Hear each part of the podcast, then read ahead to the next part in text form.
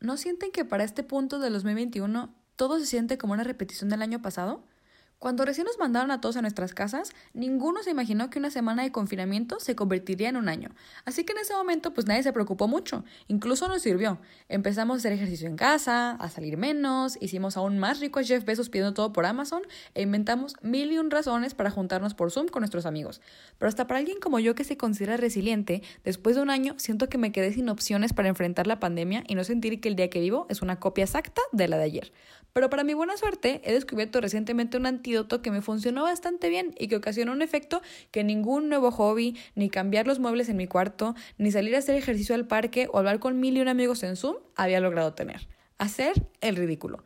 Piénsenlo, ¿qué hace que un día no se te olvide nunca? Aunque todos tenemos bien grabado el mejor día de nuestras vidas en el cerebro, el ridículo también se nos graba en la parte más inalcanzable de la memoria.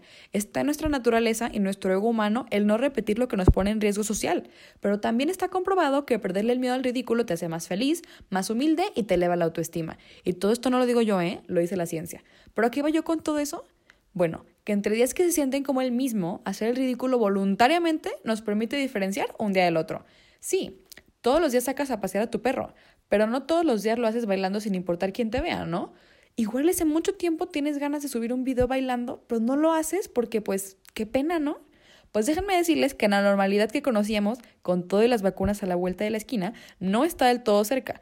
Así que mientras esta sensación de incomodidad voluntaria que nos produce hacer cosas que nunca habíamos intentado, es lo más útil que tenemos a la mano para empezar a romper con esa cotidianidad asfixiante que muchos empezamos a sentir o que incluso llevamos cargando con nosotros desde hace un buen rato.